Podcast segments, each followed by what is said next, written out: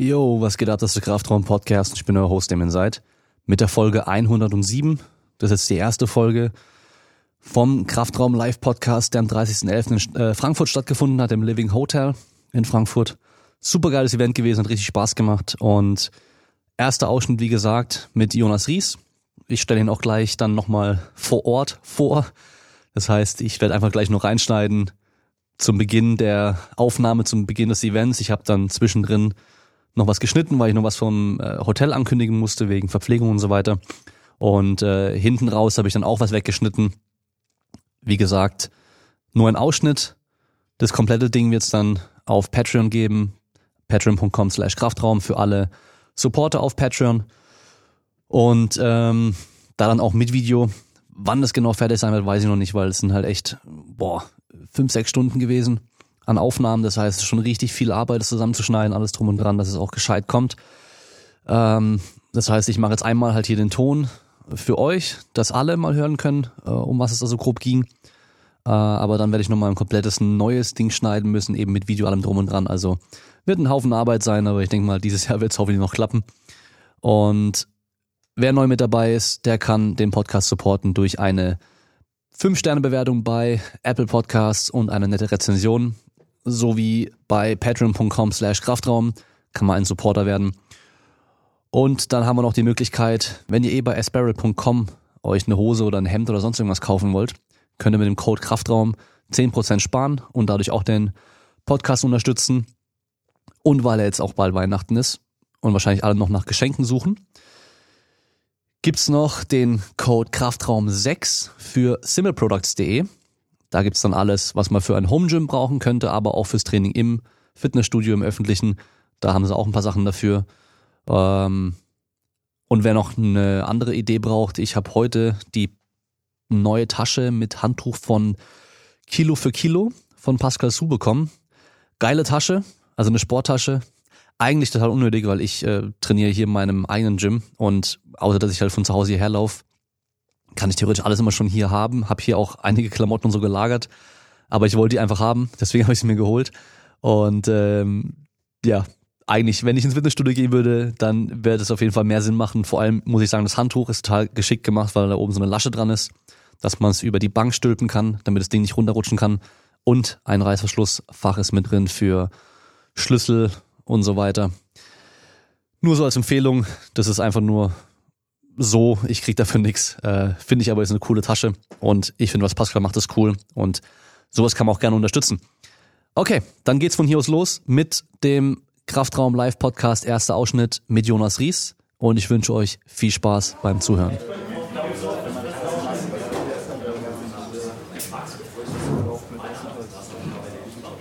Test, Test. Test, Test. Test, beide gleich laut. Laut genug, laut genug. Hörst du mich, Luca? Bin ich auch laut genug?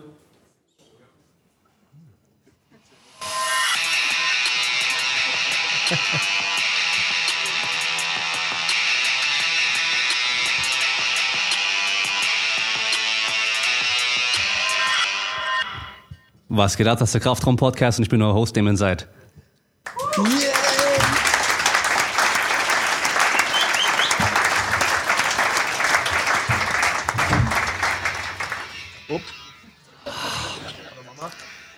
Nochmal. Ja, immer die Technik. So, erstmal herzlich willkommen zum ersten Kraftraum Live Podcast, eine Premiere. Ähm, krass, dass so viele gekommen sind, muss ich sagen. Freut mich richtig. Und ähm, heute geht's los mit meinem Gast Jonas Ries, den kennt ihr ja auch schon. Wir hatten schon, lass mich überlegen, zwei Folgen komplett nur mit dir und dann auch nochmal bei ein paar Specials warst du auch mit dabei. Wer ihn nicht kennt, Sportwissenschaftler, Athletiktrainer und Footballspieler in der ersten Bundesliga. Und wir wollen heute ein bisschen darüber sprechen, was wir als Kraftsportler und äh, Breitensportler, Fitnessbegeisterte aus dem Athletiktraining von Athleten und Profisportlern lernen können. Weil ich glaube, die meisten von euch sind halt doch Pumper, oder? Ja, nein? Gut, hier vorne die paar Footballer auf jeden Fall. Aber ich glaube, der Großteil ist schon einfach reiner Kraftsportler, oder? Ja, genau. So, Dann lass uns mal so anfangen. Ähm, inwiefern bist du mit dem typischen Krafttraining, was man so im Fitnessstudio sieht, überhaupt bewandert? Also weißt du, was man da so macht? Was die meisten Leute so machen, die halt auch so Kraftsport, Powerlifting orientiert trainieren. Kennst du dich da auch aus? Äh, ja, ich äh, habe schon mal eine Handel angefasst. ähm, ja, also vielleicht so ein bisschen zur Historie. Ich habe ähm, äh, im, im Sportstudium ehrlich gesagt angefangen, erst richtig mit dem Krafttraining, weil ich mit so Ruderern zusammen, die also auch aus meiner jetzigen Sicht noch ziemliche Ochsen waren so, äh, mit denen da zusammengekommen bin und mit denen auch Football gespielt habe.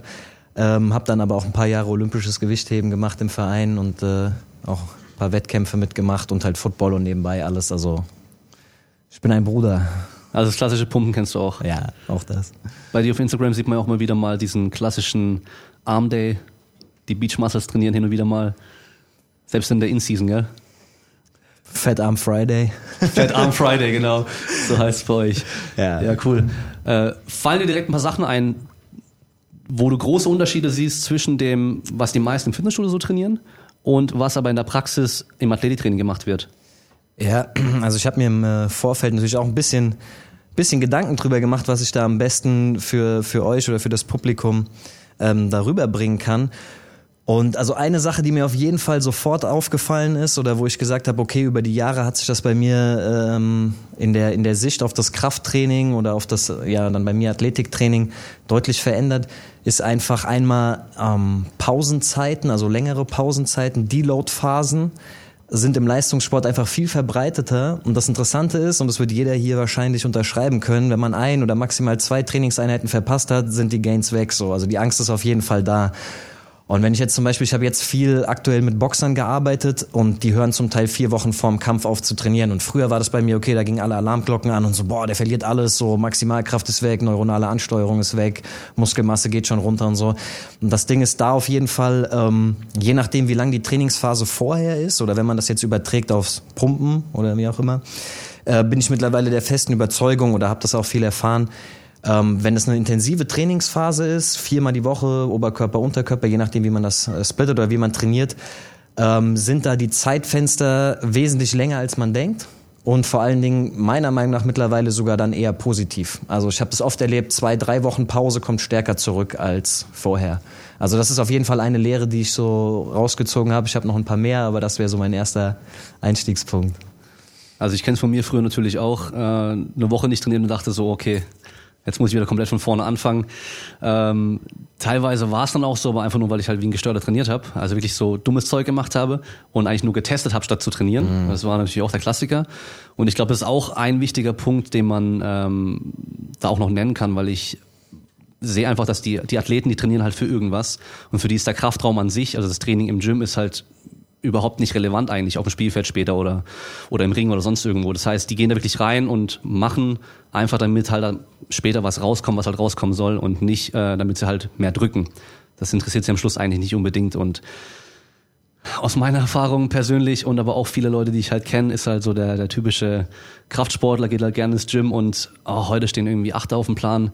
Ach, scheiß drauf, ich mache maximales Kreuzheben und guck, was geht. Habe ich ja schon drei Tage nicht mehr gemacht und äh, vielleicht hat sich ja was getan. Das ist so ein bisschen so der Klassiker. Das heißt, auch da sehe ich einfach, dass man viel mehr so am Plan einfach fest oder überhaupt erstmal einen Plan hat. Also das ist auch nochmal so ein Punkt. Diese langfristige Planung, sich mhm. da Gedanken zu machen. Ja, das ist auch eigentlich, das geht eigentlich in so einen anderen Punkt, den ich mir überlegt habe, ist, ähm, also was ich auch früher viel gemacht habe und äh, auch so eher dann Richtung Pumpen gehen würde, ist auf jeden Fall Program Hopping, haben wir das früher genannt. Also irgendwie, ich habe dann so zwei Wochen 5-3-1 trainiert und dann habe ich irgendwie äh, Westside for Skinny Bastards oder Westside und so, dann habe ich das, oh, voll geil und das mache ich jetzt und so. Das Problem ist, ähm, dass ich auch da mittlerweile auch vor allen Dingen im Leistungssport oder teilweise halt auch internationale Ebene, muss ich wirklich ganz ehrlich sagen, ähm, es kommt gar nicht so sehr auf das Set-Rap-Scheme an und auch nicht unbedingt auf diese Details, die eigentlich so immer nach oben gespült werden, was so das Wichtigste ist. Ich habe mich auch immer gefragt, okay, wie kann der jetzt sagen, dass 5 mal 5 5-3-1 überlegen ist so. Ja, also es gibt natürlich dann verschiedene Ansätze in den Trainingsplänen, aber irgendwie sagt ja jeder von sich immer, dass das das Neue, das ist das Beste und so weiter. Ähm, habe ich mir immer gedacht, ja okay, aber dann müssen ja da irgendwie überlegene Ergebnisse bei rauskommen. So, da muss der ja irgendwie die krasseren Athleten produzieren, passiert aber irgendwie nicht. Ähm, zumindest nicht in solchen Abständen oder in solchen Leistungsunterschieden. Und äh, da ist auf jeden Fall meine Erfahrung auch, also die Basics richtig gemacht, diszipliniert und kontinuierlich trainiert, ist 90 Prozent der Miete. Also auch selbst auf internationalem Niveau. Ja, kann ich auf jeden Fall unterschreiben. Ähm, ich weiß nicht, wer jetzt alles die Folge vom Nico gehört hat, die letzte Folge vor der WM. Ähm, ich habe das erst letztens wieder bei den Physiotherapeuten im, äh, in der Vorlesung gezeigt. Da habe ich äh, wirklich die komplette Saison einmal denen gezeigt, wie wir von Anfang in der Vorbereitung, also wirklich nach der Saison 2018 war es, also nach, ähm, äh, nach der Saison angefangen haben im Training und wirklich super grundlegend trainiert haben und erstmal für den Unterkörper drei Monate lang keine Langhantel angefasst haben. Und aber kontinuierlich an den Basics gearbeitet haben und noch hinten raus, also wirklich vor der WM auch, das Training, das war sowas von absolut grundlegend. Da bin ich mir sicher, dass wahrscheinlich 80 Prozent von euch ein viel krasser strukturiertes Training machen und viel mehr drüber nachdenken, was sie wann genau und wie machen. Also sich da viel mehr Gedanken drüber machen und wirklich auf die ganzen kleinen Details achten. Und wir haben halt einfach super grundlegend trainiert, weil ich gesehen habe, dass da einfach noch so viel Potenzial auch da war. Ja, aber wir wussten halt, okay, jetzt ist gerade Dezember. Wir nehmen uns erstmal zwei, drei Monate Zeit, um seine Knie, das eine Knie war natürlich problematisch, seine, seine äh, passiven Strukturen auch vorzubereiten auf das Training, was dann später kommt. Und wir haben einfach im November dann die WM und da muss es halt knallen, da muss er halt Power haben, da muss er fit sein. Ich habe gestern mit seinem Trainer nochmal gesprochen, der hat auch gemeint, also er war körperlich topfit, daran lag es nicht, der war einfach vom Kopf her wahrscheinlich nicht ganz da, hat sich ein bisschen einschüchtern lassen von dem Uzbeken, der da in dem zweiten Versuch dann über 14 Meter gestoßen hat. Also körperlich war er so, super fit, obwohl wir halt nichts Besonderes gemacht haben. Also ich kann euch sagen, wir haben irgendwie keine super spezialisierte Periodisierung mit einem extremen Tapering und was weiß ich was gemacht, sondern wir haben einfach nur Vollgas trainiert und halt zwei Wochen davor angefangen, so ein bisschen weniger zu machen und die letzte Woche davor einfach recht wenig, also vom Umfang her, aber halt super intensiv, aber auch nicht so, dass es sich überlastet oder sowas und das war alles, was wir gemacht haben. Also super, super basic, aber halt wirklich von Dezember abgeplant, was halt im November auch schon passieren sollte. Ja. Ja, ich denke auch, da darf man sich nicht so verleiten lassen von, von wie ich eben gesagt habe, Program Hopping oder so. Oder wenn, also natürlich kann man das machen, wenn man nur Spaß einfach am Training hat von Tag zu Tag und einfach ballern will oder so, kann man machen, ist cool. Aber so richtig bedeutsame Fortschritte, wenn man auf einem Niveau ist, wo die Fortschritte nicht mehr einfach so von Training zu Training kommen, dann ist es schon wichtig, dass man da irgendwie den Plan hat, der möglicherweise dann auch langfristig angelegt ist. Und dann ist halt das Wichtige, äh, beim Plan zu bleiben. So. Also du wirst das jetzt ja wahrscheinlich auch gemerkt haben in der Leichtathletik so, wenn man dann im Leistungssport irgendwas zu tun hat, dann, dann verändern sich halt auch die Verantwortung oder das, das, äh, die Verpflichtungen, die man eingeht, weil wenn du dann auf einmal nicht lieferst oder wenn der sagt, ey, wir haben bestimmte Zubringerübungen im im ähm, Kugelstoßen zum Beispiel. Und da liefert der nicht, dann, dann äh, wirst du auch mit verantwortlich gemacht. So dafür. Auf der anderen Seite kann ich sagen, ich habe einen Schwergewichtsboxer gehabt, ich habe den gefragt, ob er was er im Krafttraining bisher gemacht hat. Und meinte er zu mir 100, ich glaube 123 Kilo. Und dann meinte er so, ah jo, Krafttraining haben wir ja schon gemacht, paar Liegestütz, Klimmzüg, aber richtig Muskel aufbauen tust du ja auch nicht dadurch. So. Und dann haben die das einmal die Woche gemacht so irgendwie neben dem Boxtraining. Und das war das strukturierte Krafttraining bei denen. Ist deutscher Meister. Ja. Ja, also ich will damit nur sagen, was da für Potenziale liegen, die eigentlich ungenutzt sind, wo ich mir so die Hände über dem Kopf zusammenschlage und wie dann die Realitäten aussehen. Mhm. Vor allem sind es diese tief hängenden Früchte. Ja, ja. Das heißt, nice, man muss nice. da gar keinen Riesenaufwand Nice. betreiben, um ganz nach oben zu klettern und da irgendwie die besonders schöne Frucht da zu pflücken, sondern man kann ganz, ganz einfach die tief hängenden Früchte erstmal pflücken, muss da keinen großen Aufwand machen. Und ähm, das sind halt diese Basics einfach immer, ja. Ähm, jetzt, wo du gerade Boxer sagst, ich habe, glaube ich, heute Morgen sogar erst noch ähm, ein Interview von Tyson Fury gesehen, wo er über ähm, Anthony Joshua gegen, ähm, wie heißt der andere, Ruiz? Ruiz. Genau, äh, gesprochen hat. Und er hat gemeint, dass der Ruiz ist einfach so ein kleiner Fettsack und der ähm, Anthony Joshua ist halt so wie bei, äh, wie Ivan Drago, so in, im Labor und das beste Training und so weiter. Aber guck, was passiert ist. So, weißt du, das ein, der andere ist ein Kryptonit und er kann da so geil trainieren, wie er möchte. Am Schluss zählt halt einfach dein Kopf und was du im Boxen halt im Ring dann auch machst. Ja. Aber das ist jetzt eigentlich ein, schlecht, ein schlechte, äh, schlechtes Kommentar, weil Ja, jetzt eigentlich unser Training dadurch äh, jetzt runtergedrückt wird. Aber nee, also das Basic Training ist super wichtig und ähm, ich kann euch nur noch mal erzählen, also das habe ich im Podcast ja schon oft gesagt, ich bin an OSP gekommen damals ähm, für das Praktikum und ähm, war noch im Studium, habe noch keine Erfahrung gehabt im Profisport. Also ich habe zwar mich jahrelang schon mit äh, Training und so weiter befasst und auch geschaut, was so große Mannschaften und so weiter machen, was man auf YouTube finden kann und so. Aber dann dachte ich mir, so, jetzt komme ich dahin, Olympiastützpunkt in Deutschland. Das wird so krass werden, die werden da so krass drin. Ich bin super gespannt, was ich da trainingstechnisch lernen kann und was ich da für mich auch für mein Training mitnehmen kann. Und dann komme ich in den Kraftraum rein und sehe halt die Leute da irgendwelche Sachen machen, wo ich mich gefragt habe, so, Alter, was soll das? Ich habe mich kurz gefragt, ob ich einfach so blöd bin und so wenig weiß, dass ich nicht check, was sie da machen. Aber im Nachhinein war es einfach nur okay, die haben keine Ahnung, was sie machen. Also ein Großteil der super erfolgreichen Athleten, die machen einfach irgendwas. Es gibt ein paar Trainingsvideos von Usain Bolt aus dem Kraftraum. Kennst du ihn noch? So ein paar ganz Re genau. Reverse Curls. Da macht er Power Cleans mit 60 Kilo und der, der, der hampelt einfach mit der Stange da so ein bisschen rum und ja, der macht halt einfach irgendwas so. Und dann frage ich mich natürlich, was würde dann noch gehen, wenn wir da halt mal richtig trainieren würden? Das ist immer so die Frage, dann, die ich dann hab so. Ja, weil man sieht halt ultra Potenzial bei dem Typen. Er ist trotzdem der Beste der Welt. Die Frage ist halt, können er noch besser werden? Das ist immer so die Frage, die man dann hat so. Ja, ich finde auch das Spannende ist ja eigentlich, ähm, also ist jetzt so ein kleiner, kleiner Schlenker, aber wer hat, weil es so in aller Munde war und ich weiß, du hast das auch viel thematisiert, Game Changers gesehen, Netflix, Ernährungsdoku. Haben die einige gesehen so oder gar nicht mit berührt? Also es ist einfach vegan, ich glaube vegan, ne? Ist das Wahrscheinlich Ende. geschaut haben es die, wahrscheinlich die Leute, die hier sind, Hast- eher weniger, hast aber mitbekommen haben es die meisten, um Ah, was okay. es ging, glaube ich, oder? Also Hast so du schon im Keim erstickt? Ich habe, nee, ich habe glaube ich im Podcast gar nichts, oder, Was? Ah. oder doch, mit, äh, mit dem Stefan. mit dem Stefan haben wir kurz beide nicht geschaut, aber trotzdem drü- drüber gesprochen, ja. Ähm, ja, also worauf ich damit hinaus wollte ist, äh, ich habe mir die dann auch, aber ich habe mir die angeguckt, ich habe die so gesehen und dachte eigentlich so, ja, nice, kann ich mir jetzt so abends mal angucken irgendwie, keine Ahnung. Und dann war ich auch so richtig entsetzt, wenn man das mal wissenschaftlich betrachtet. Aber da war, das war so quasi der erste Abend, an die rauskam. Ich hatte noch gar keine vorher irgendwas im Internet gelesen und gesehen. Und dann gab es irgendwie diese Reaktion da drauf, die Gegenreaktion da drauf, wissenschaftlich beleuchtet und so, fand ich auch alles erstmal Gut, aber unterm Strich, wenn man das mal so von außen rausgezoomt etwas objektiver betrachtet, ist halt das Ding, auch im Training und auch in der Ernährung, eigentlich sind wahrscheinlich 80, 90 Prozent, äh, über das wir uns nicht unterhalten, das ist eigentlich klar. So, äh, jeder weiß, hart ausgedrückt, Obst und Gemüse ist gesund. So, das sage ich jetzt mal so ganz so. Aber ich bin mir sicher, dass auch viele nicht wissen, dass sie nicht genug davon zu sich nehmen. Ich sag nur Carnivore Diet. Äh, okay, ja. Da gibt's so die Freaks, die sagen, Obst und Gemüse ist schlecht. Ja, und aber trotzdem 80, 90 Prozent Ja. so, das ist einfach klar so, da wissen wir, wo es hingeht. Und es geht im, im, im Krafttraining oder im sportspezifischen Athletiktraining, sage ich mal, ist das eigentlich auch so. Und dann wird aber auf der anderen Seite immer suggeriert, entweder auf Instagram oder in solchen Dokus so, ey, das ist der neueste und heißeste Scheiß, ja. Und ich muss jetzt sagen, so, das merke ich seit so ein, zwei Jahren.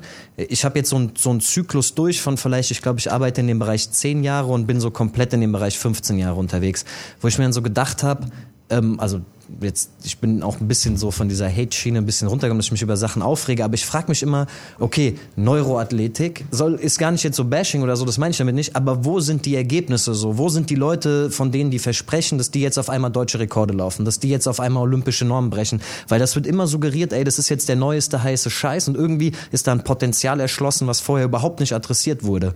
Aber diese Ergebnisse kommen kaum, ja, also wenn überhaupt. Und äh, das ist auch nur so ein Beispiel. Und das gleiche ist im Training oft auch der Fall. Und ähm, da bin ich immer mittlerweile der Meinung, da muss man einfach so einen gewissen gesunden Menschenverstand an den Tag legen und halt gucken, so ähm, dass man nicht immer auf diese, diese trendigen Sachen anbeißt, so, die halt was suggerieren, also die einem irgendwie die Knöpfe drücken, wo man so Program Hopping, Stichwort, wo man sagt so, okay, ja, okay, das will ich jetzt auch haben. Ich will diesen Erfolg haben und das wird mir suggeriert und äh, deswegen mache ich jetzt das Programm oder deswegen kaufe ich mir jetzt das E-Book und so weiter. Aber dann immer die ehrliche Frage hinterhergestellt, was hat's gebracht, wenn man es wirklich gut durchgezogen hat? Kann mal besser sein, kann mal schlechter sein. Ja, das knüpft ja an dem Punkt an, das habe ich, glaube ich, im letzten Podcast erst gesagt, dieses FOMO, Fear of Missing Out, also Angst, irgendwas zu verpassen. Das heißt, da kommt jetzt jemand zum Beispiel mit Neuroathletik auf den Markt oder kommt jemand mit einer neuen Trainingsmethode auf den Markt und sagt, hier geht's voll ab damit. Damit könnt ihr einfach nochmal 10% Leistung draufpacken, egal wie gut ihr schon, schon seid. Und dann, gerade Athleten sind halt extrem in dem Bereich. Also ich, ich sage da, es gibt immer so zwei Typen von Athleten. Einmal die, die einfach überhaupt nicht nachdenken und einfach nur machen, was der Trainer sagt und sich auch selber nicht informieren. Das sind aber nicht die Leute, die jetzt hier heute da hocken. Ja, also wer von euch jetzt auch unter einem Trainer arbeitet, ihr seid wahrscheinlich Leute, die selber auch sich weiterhin informieren und Sachen hinterfragen, auch nachgucken, auch mal den Trainer nachfragen, so, hey, wie sieht's denn damit aus? Macht das vielleicht auch Sinn? Weil der andere Typ ist nämlich der Optimierer. Egal wie gut es schon läuft, also eigentlich müssen wir dann weitermachen, wenn es gut läuft. Das sind die Leute, die immer weiter noch irgendwie was verändern wollen, weil sie denken, es geht immer noch mehr. Und wenn dann eben so jemand kommt, der das euch gut verkauft, dann ist einfach nur diese Angst da, so, hey, ich könnte ja Gains liegen lassen, ja. Ich, ich könnte eigentlich noch stärker sein, ich könnte noch mehr Muskeln aufbauen, ich könnte noch schneller rennen oder sonst irgendwas, ja. Aber meistens ist es halt einfach nicht so, ja. Und wenn sie mal irgendwelche positiven Beispiele haben, sind es einfach Leute, die vorher halt komplett unstrukturiert trainiert haben in der Regel, weil irgendein Training, wo man halt die grundlegenden Trainingsprinzipien nicht drin hat, also Progressionssteigerung und den ganzen Kram, und man dann auf eins wechselt, was es halt beachtet, die ganzen Grundlagen, was ja eigentlich fast jedes Trainingsprogramm mittlerweile macht, auch jeder eher schlechte Trainer macht das mittlerweile ja auch, dann werdet ihr schon mehr Erfolg haben damit. Und dann auf einmal, oh, jetzt geht's besser als vorher, wo ich einfach nur irgendwas gemacht habe jeden Tag, wie ich wollte. Ist halt klar, ich meine, von komplett Kacke alles machen zu einigermaßen strukturiert, dann wird's immer besser werden, ja. Aber das mit diesem 80 Prozent ist eh gleich, das stimmt auf jeden Fall. Also wir vor allem, äh, das haben wir auch in unserer Gruppe, wir haben ja noch eine, eine WhatsApp-Gruppe mit ein paar anderen Leuten mit drin. Wir diskutieren ganz oft über, dann postet irgendein Guru, was weiß ich wer, wieder irgend, irgendwas und dann posten wir das da und dann regen wir uns drüber auf und eigentlich regen wir uns über die Falschen auf, weil das sind eigentlich die Leute, die halt wahrscheinlich 80, 90 Prozent das gleiche machen wie wir, aber nur ein paar Sachen sagen, die für uns kontrovers sind. Ja, und dann gibt's aber halt ganz andere, die machen halt einfach irgendwas, aber das kriege ich mittlerweile halt gar nicht mehr mit. Also wenn ich da guck, was der Alex macht, wenn er die Shape, glaube ich, immer wieder mal äh, durchliest und dann halt zeigt, was die da drinnen irgendwie schreiben, das ist ja eine Katastrophe, ist unglaublich. Ja, weil sowas kriegen wir ja eigentlich gar nicht mehr mit. Aber so die Allgemeinheit kriegt schon noch ganz andere Trainingsinformationen mit. Also das ist schon traurig irgendwie, was man da manchmal so sieht. Ja, das Problem ist halt auch, also glaube ich oder aus meiner Sicht, ähm, es gibt halt ultra viele Informationen und äh, wenn man wenn man wenn man was an der Wahrheit orientiertes wirklich am Ende rauskriegen will, dann muss man sich damit auseinandersetzen. Nur da ist halt auch wirklich viel Kram dabei, der sagen wir mal im besten Fall irgendwie mm, ja aus nicht gutem gutem Wissen irgendwie entstanden ist und im schlimmsten Fall irgendwie weil sich jemand profilieren will, weil irgendjemand damit Geld verdienen will, weil irgendwie letzten Endes jemand manipulieren will.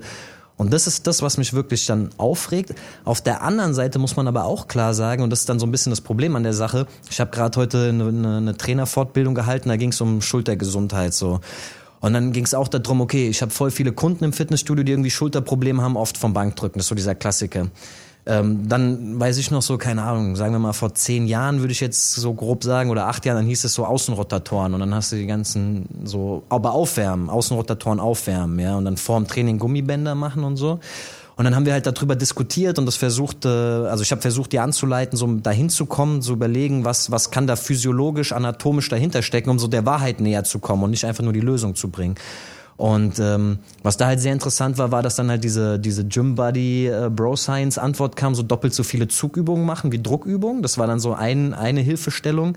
Aber wenn man dann wirklich so, weiß nicht, Stefan wird da dann auch wahrscheinlich einen äh, roten Kopf kriegen, wenn man dann so guckt, okay, wie ist eigentlich so die Anatomie im Schulterblatt, wie funktioniert das eigentlich alles und was macht zum Beispiel der Latissimus eigentlich?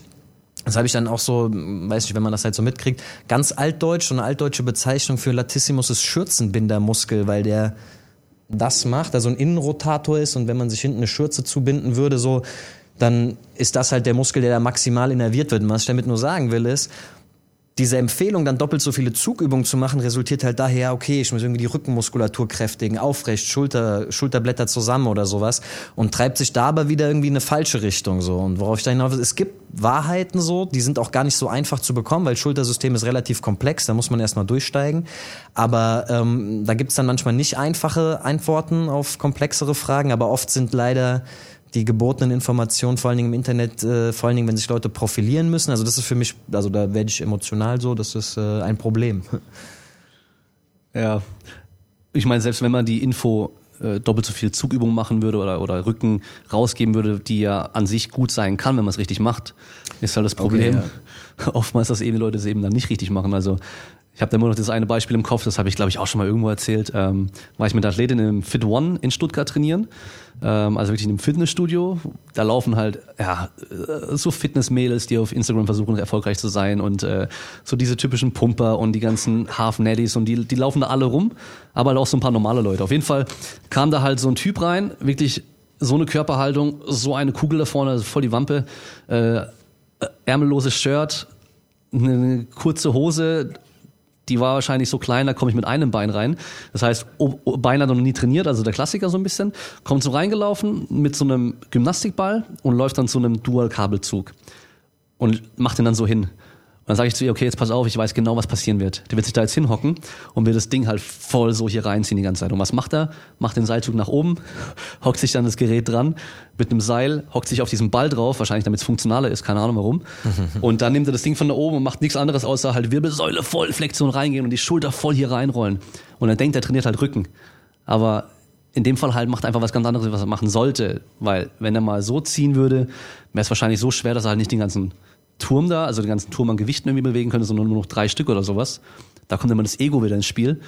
Und das ist auch so ein Punkt, den ich oftmals halt als Unterschied sehe zwischen den Leuten, die einfach so für sich trainieren im Fitnessstudio und halt auch die Athleten. Ähm, da ist Nico auch ein mega Beispiel, weil der, wie gesagt, der hat am Anfang halt irgendwelche einbeinigen Übungen gemacht. Also, die ein bisschen wackelig auch waren und so. Die waren so schwer für ihn. Und auch beim Bankdrücken, wir haben da angefangen mit, ich habe letztes Mal reingeschaut, 70 Kilo für acht Wiederholungen. Und er hat halt davor einfach mit äh, 120 Kilo halt so trainiert. Das heißt, auf einmal hat er so wenig Gewicht nehmen müssen und äh, das war hat schon seinem Ego auch gekratzt, ja. Aber er hat es halt durchgezogen, weil ich habe gesagt, hey, das wird wird dir helfen und das macht auch Sinn, dass wir das so machen. Und er hat einfach durchgezogen und halt nicht eben. Ich bin auch ein gutes Beispiel dafür, weil ich es halt eben nicht mache. Also ich habe meine Übungen, die sollte ich machen und ich bin da so schlecht drin und ich hasse die deswegen auch. Die sind so scheiße anstrengend jedes Mädel, was ein bisschen beweglich ist im Oberkörper, die ganzen Turnerinnen, die, die sehen das und sagen, was machst du da eigentlich? Ist doch gar nicht anstrengend und machen halt den ganzen Kram und ich komme da kaum nach hinten, fast am Sterben, deswegen mache ich es halt auch nicht, weil ich keinen Bock dann drauf habe. Ja. Aber da sollte man halt einfach dann auch dran bleiben und den Kram halt machen, den man machen sollte. Ja, und dann auch das wie ein Profi einfach angehen. Das ist so der Punkt, wie so ein Profi das angehen. Und nicht so, ah, ich mache halt einfach, worauf ich Bock habe, sondern das ist mein Plan. Ich bin Profi, ich mache, was gemacht werden muss. Und dann kommt man wahrscheinlich auch noch eher ans Ziel. Ja. Ich nenne das bei mir so in der in der Arbeit oder wenn ich wenn ich Leute betreue, also ich bin da immer super selbstkritisch so, äh, blinde Flecken. Also das heißt, im besten Fall ist es Ego und ich weiß, ich müsste was machen und im schlimmsten Fall ist, ich mache was und weiß nicht, dass ich es besser machen könnte. Und so so meine Football Jungs so die ja, wo ihr seid noch zu jung so. Äh, ich spiele schon ein bisschen länger. Ähm, ich habe mir mal in einer Saison, da habe ich Gewichtheben gemacht, da habe ich mir siebenmal den Beinbeuger gerissen so. Und ich sag so, ey, ich habe Studien gelesen und ich habe das gemacht und ich mache doch Gewichtheben und Gewichtheben trainiert doch die Hamstrings so, es ist doch explosive Hüftstreckung, da ist doch hinten so dabei. Und dann kam, aber das war zeitlich ein bisschen versetzt vor diesem ganzen, ich weiß nicht, ob, wer sich damit auskennt, aber so Nordic Hamstring Curls, wer sich mit diesem Sportthema auskennt, also äh, Prophylaxe für für ähm, Hamstringverletzungen und das Ding war einfach nur ganz einfach, ich habe zwar die Oberschenkelrückseite in der Hüftstreckung trainiert, aber die die Risse waren immer in der Kniekehle und nichts in der Kniekehle gemacht. Und das Ding war, ich habe eine ganze Saison quasi dadurch verloren. Ich habe ich habe ja sogar einmal den Hamstring gerissen beim Dehnen, so wirklich. Also es war eine Zerrung dann oder sowas, aber beim Dehnen. Und äh, ich habe dann angefangen, weil wir keine andere Maschine hatten, ganz billige Techno-Gym sitzender Beinbeuger, so eine wahrscheinlich der schlechteren Option und habe das zwei, drei Wochen gemacht und die Probleme sind komplett weggegangen und natürlich dann irgendwie schwerer, exzentrisch und so weiter. Aber das ist nur so für mich mein leuchtendstes Beispiel, humble zu bleiben und so selbstkritisch zu bleiben und sagen so, okay, es gibt da ein Ego und es gibt da blinde Flecken und so und man muss das, ähm, man muss das respektieren, dass man äh, weniger weiß, als man wahrscheinlich denkt. Und äh, bist du gut? Alles gut? Ja. Fertig? Ich bin fertig. Okay, bist, bist, bist du wieder da? Ich war ein bisschen abgelenkt, ja. Kein Problem. Ich wollte nur gucken, was der da komisches filmt. Ich habe noch einen Punkt, der mir äh, auffällt, und zwar die ganzen, ich nenne es mal Bros. Also wir sind ja irgendwie alle so jetzt Pumper hier, die meisten. Machen sich halt immer Gedanken so, was ich wann trainiere, haben immer Angst vor diesem Übertraining und Angst, so zu viel zu machen und was zu oft zu belasten. Und ich, wenn ich heute das mache, dann habe ich zu wenig Zeit, wenn ich übermorgen wieder das Gleiche machen will oder so. Und ähm, also diese Trainingssplits. Ja, die haben da alle so die mega ausgeklügelten Trainingssplits, welche Übungen sie wann genau machen, weil sie denken, ich habe da von der Übung am Montag habe ich noch einen Effekt am Mittwoch, dann bin ich da noch nicht 100% fit, aber die andere Übung geht schon und dann mache ich die nächste wieder erst am Freitag und so weiter. Und wenn man sich dann mal anguckt, was die meisten Athleten machen, erstmal trainieren die halt in der Regel jeden Tag ihren Sport in irgendeiner Form, machen dafür noch in der Regel auch ein paar andere Sachen und gehen meistens dann auch noch irgendwie drei, vier Mal in den Kraftraum. Und was sie da machen, ist halt in der Regel auch immer Ganzkörper. Also das ist so einfach so ein Punkt, den ich da halt ähm, oft sehe, dass die halt einfach die Sachen halt deutlich öfter belasten als die meisten Leute im Fitnessstudio, aber auch keine Angst davor haben, dass sie halt da sich jetzt irgendwie verletzen würden deswegen oder ins Übertraining kommen. Das ist auch nochmal so ein Punkt, der da mit reinspielt. Ähm, wobei man auch sagen muss, die meisten gehen natürlich nicht komplett ans Limit bei den ganzen Sachen. Ja, also das ist auch nochmal so ein Punkt. Aber ich weiß nicht, wie du das siehst, ob das auch so eine Sache ist, die du dann also, mit deinem Boxer zum Beispiel hast, ja. wenn du, ich glaube zweimal die Woche hast du den gehabt wahrscheinlich? Ja, genau. Und das dann auch Ganzkörper wahrscheinlich, oder? Ja, ja, da musste ich, aber da ging es dann, also ich bin sehr ernüchtert, was Leistungssport angeht, muss ich ehrlich sagen. Ich habe früher auch immer gedacht, ey, das ist alles voll die, voll, voll das äh, professionelle, wie gesagt, äh, Klimmzüge und Liegestütze haben die so gemacht. Ähm, das Ding ist da halt, man muss ja dann bestimmte Trainingsinhalte mixen und Rücksicht nehmen, dass die irgendwie ihr Boxtraining haben, wie du gesagt hast. Und das heißt, ich musste letzten Endes habe ich mich dann auf die Sachen konzentriert, die irgendwie wichtig waren. Ballistisches Training, Medizinballstöße, Würfe so. Äh, darunter musste aber irgendwie die Kraftbasis da sein, die die eh nicht hatten. Ich glaube, der ähm, Evgeny ist irgendwie 1,98 groß, wiegt 100, ich glaube 15 Kilo oder so und hat mit 90 Kilo Bankdrücken für drei angefangen oder so. Ja, da, da lacht dann jeder so drüber, aber das ist halt nicht den ihr Ding. Der würde trotzdem wahrscheinlich irgendwie äh, jeden hier irgendwo auf die Bretter schicken, auf jeden Fall so. Ähm, ja, und ähm, das ist die eine Sache. Auf der anderen Seite gibt's natürlich, muss man auch respektieren, wenn es so richtig in den, in den professionellen, also wo die Betreuung wirklich professionell ist, sind die natürlich auch jahrelang darauf vorbereitet. Das kommt dann natürlich dem Übertraining oder dann ist die, die, die, die Kapazität, die diese Körper abhaben können, auch nochmal eine andere. Und ja, ich glaube, es geht halt darum, dann, äh, wenn man so oft trainiert, die Trainingsinhalte schlau zu kombinieren. Das ist halt dann eigentlich auch eine der Hauptarbeiten so. Also ich habe ganz ehrlich, wenn wir jetzt vom Boxen reden, dann muss die Kraftbasis da sein. Die hat irgendwas mit Bankdrücken zu tun, die hat was mit Oberkörperrotation zu tun und die hat ein bisschen Power aus den Beinen zu tun. Dann muss eine Schnellkraftbasis da sein, Ballistik, Medizinbälle und dann ist sozusagen die Trainingsinhalte abgeschlossen. Und dann geht's noch darum, wie kann ich jetzt ähm, irgendein Schnellkrafttraining, sage ich mal, für die Beine mit einem Konditionstraining kombinieren zeitlich in der Woche, dass die sich nicht gegenseitig negativ beeinflussen. Und das ist dann wirklich schon ein Großteil der Arbeit so gewesen. Also es ist da weniger Hexenwerk dran. Und es ist auch gar nicht so kompliziert, wie man meistens denkt. Das ist eigentlich so gesund Menschenverstand einschalten. Also ähm, das habe ich leider, ich habe heute auf dem Weg hierher in der Bahn noch Hausarbeiten äh, korrigieren müssen von den Physiostudenten. Und ähm, das waren die, die nicht in der Woche in der Türkei bei mir im, Hotel mit dabei waren, die mussten eine Hausarbeit schreiben. Die mussten sich eine olympische Sportart aussuchen und ähm, dazu eine, ein, ähm, ah, ich stand vorhin schon auf dem Schlauch. Was habe ich vorhin gesagt?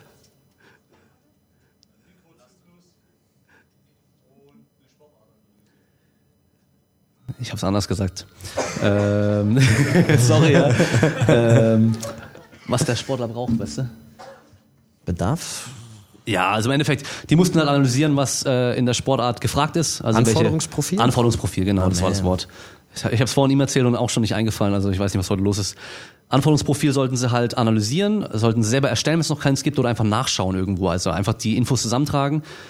Dann anhand von einem Wettkampfjahr, wo sie die Wettkämpfe reinlegen können, wie sie wollen. Also die konnten das sich frei ausdenken. Die hätten einen Höhepunkt im Jahr machen können, auf den sie sich hintrainieren. Eine Periodisierung, das heißt, in den ersten drei Monaten trainieren wir so, dann trainieren wir noch zwei Monate so, dann so und so und so. Einfach nur ganz grob beschreiben. Und dann sollten Sie eine Woche rauspicken, also einen Mikrozyklus, in der Regel halt eine Woche, und da einen detaillierten Trainingsplan aufschreiben. Ja, und erstmal haben, hat fast keiner von denen eine detaillierte Woche aufgeschrieben, das war schon mal das erste Problem.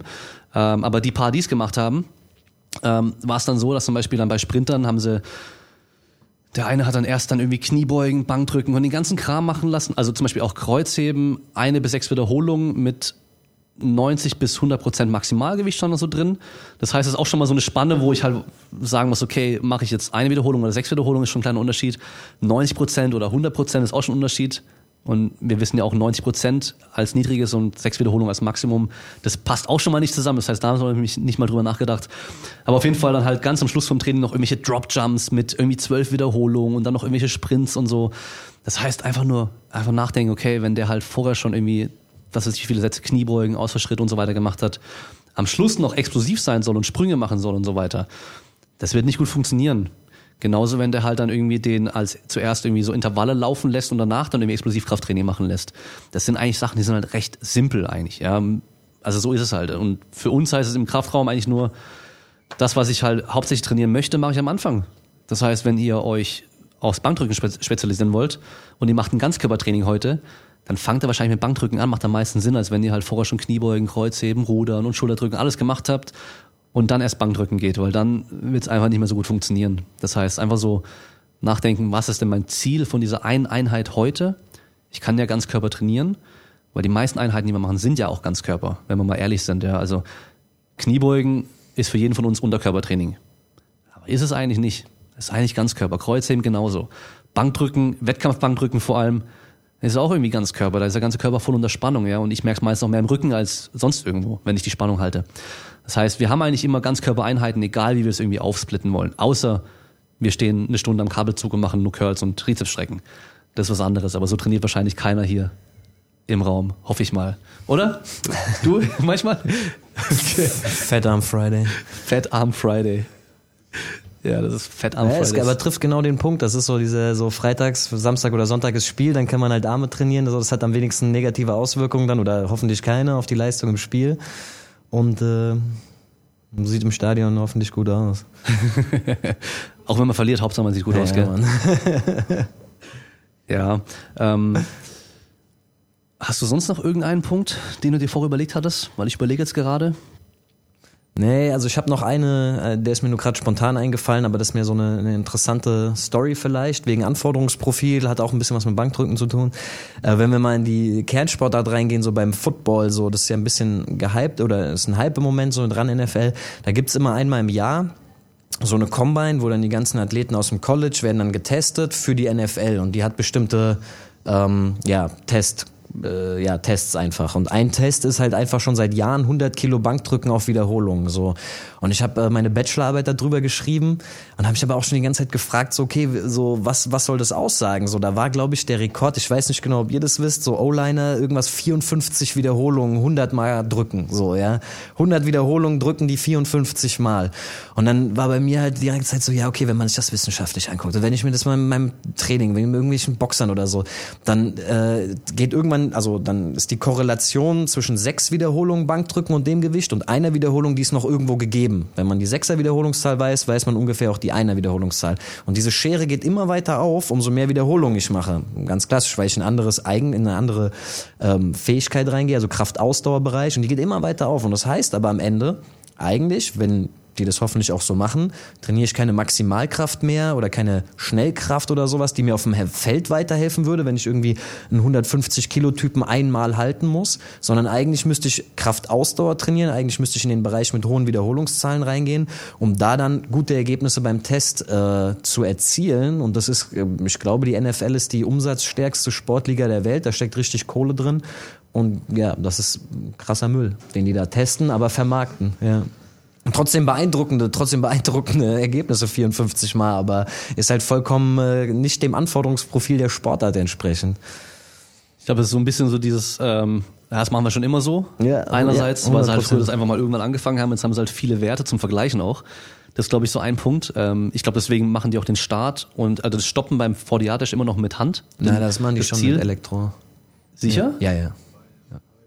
Machen beides? Okay, aber da steht immer so elektrisch getimed so. Also man hat Okay. auf jeden Fall den, den Vergleich dazu. Also ich dachte, der Start wäre immer elektronisch und der Rest wäre dann, also das Ziel, okay. Ja, okay, immerhin schon mal, ja. Aber gut, das heißt, ähm, was ich da witzig finde, da hat sich ja Joe DeFranco mal darauf spezialisiert früher, und zwar wirklich Training für das Combine. Das heißt, die Leute, die, die potenziellen NFL-Spieler, die dann wirklich ähm, gedraftet werden könnten, die haben dann einfach monatelang für das Combine trainiert und gar nicht mehr für Football an sich trainiert, sondern die wollten nur in den Tests maximal gut abschneiden. Ja, was halt aber nicht dazu führt, dass sie am Schluss dann bessere Spieler sind, unbedingt, ja. Und ähm, lustigerweise vor ein paar Jahren ähm, im Animal Cage, ich glaube bei der bei der Arnold Expo ist es immer, ähm, hat der Animal, also von Universal da diese Marke, die haben da so einen Käfig, also wirklich mit Zaun und so weiter. Und da hatten die auch Eric Spoto mal mit dabei, die sind damals, vor ein paar Jahren war das ein bekannter Bankdrücker. Und die haben da ein paar Powerlifter gehabt und auch ein paar Bodybuilder. Und da haben die auch so ein Bench-Off gemacht mit 102 Kilo, glaube ich, also diese 225 Pfund. Und da hat der eine irgendwie an die 70, 70 Mal gedrückt, aber halt, okay, auch nicht ganz hoch und so weiter, also dieses typische. Aber da haben die Bodybuilder gewonnen im Vergleich zu den Powerlifting. Die Bodybuilder haben mehr gemacht, aber ist ja auch klar, die trainieren halt mehr in diesen höheren Bereichen. Was ich trainiere, wird besser. Das ist halt so einfach, ja. Also was ich trainiere, wird besser. Und wenn im Football eigentlich zählen würde, wie stark bin ich maximal, aber ich teste halt eben, wie oft kann ich ein leicht, relativ leichtes Gewicht für die. Ich meine, selbst die Receiver machen ja irgendwie über 10 Wiederholungen in der Regel. Ja. Also Running Back 30 oder sowas, Paar 30. Also eben von daher, das ist, halt schon alles volle Fall. Kraft, Ausdauer und sagt halt in dem Fall halt nichts aus eigentlich, ja. Und die werden es aber trotzdem halt trainieren, weil sie es für den Test brauchen, obwohl sie es halt im Training an sich wahrscheinlich gar nicht benötigen würden. Ja, anderes gutes Be äh, Beispiel in dem Bereich ist, dass der, der Sprint wird aus so einem Dreipunktstart gemacht, der eigentlich viel leichtathletisch orientierter ist und der hat auch gar nichts mit Football zu tun. Und ich, wenn ich jemanden auf so, und ich hatte jetzt ein paar Jungs, die ich auf so, weil so kanadische Football-Liga und auch irgendwie die NFL kommen so ein bisschen hier rüber und versuchen hier, ich weiß nicht, was das Ziel ist, Leute abzufischen oder sowas oder Marketingmaßnahmen, auf jeden Fall darauf vorbereitet habe, dann habe ich viel mehr damit zu tun, denen den Start beizubringen, aus leichtathletischer Perspektive und das hat überhaupt nichts mit Football zu tun. Das heißt, die trainieren für diese Combine, die trainieren für nichts anderes. Ja? Und ein positives Beispiel, aber auf der anderen Seite, ich betreue auch einige Eishockeyspieler und bei denen ist zum Beispiel so, die machen mittlerweile die Sprungtests mit äh, Kraftmessplatte. Also das, was man sich so aus der Wissenschaft wünschen würde, wenn man diese Fähigkeit abtestet und wohingegen das dann bei der NFL ist, ist so ein Jump and Reach, wo ich oben so ähm, Clips weghaue, also dann irgendwie eine Arm-Action dabei habe, so hochkomme, kann man auch wieder argumentieren, der springt auch hoch und geht zum Ball oder so, das könnte man noch irgendwie äh, alles verargumentieren, aber das Ding ist, am Ende muss ich körperliche Fähigkeiten vergleichen können und nicht irgendwie die Tests so ummodeln, dass die vielleicht dazu passen oder 100 mal Kilo Bank, 100 Kilo Bankdrücken passen gar nicht dazu und so. Also da gibt's auch ein breites Spektrum an äh, Phänomenen in dem Bereich auf jeden Fall. Hast du von dir Werte vom Jump and Reach und von der Kraftmessplatte? Oder Kontaktmatte? Also nur Kontaktmatte, ja. Meinst du von mir persönlich? Ja. Den Vergleich? Ja, also mit Händen in der Hüfte habe ich irgendwann mal, wichtig, jetzt nicht mehr, ähm, ich glaube 58 Zentimeter gehabt. Kontaktmatte. Ja. Okay. Und Jump and Reach weißt du aber nicht. Ja, ein gutes Stück höher. Ich glaube, da habe ich im Studium 63, 64 oder so gehabt.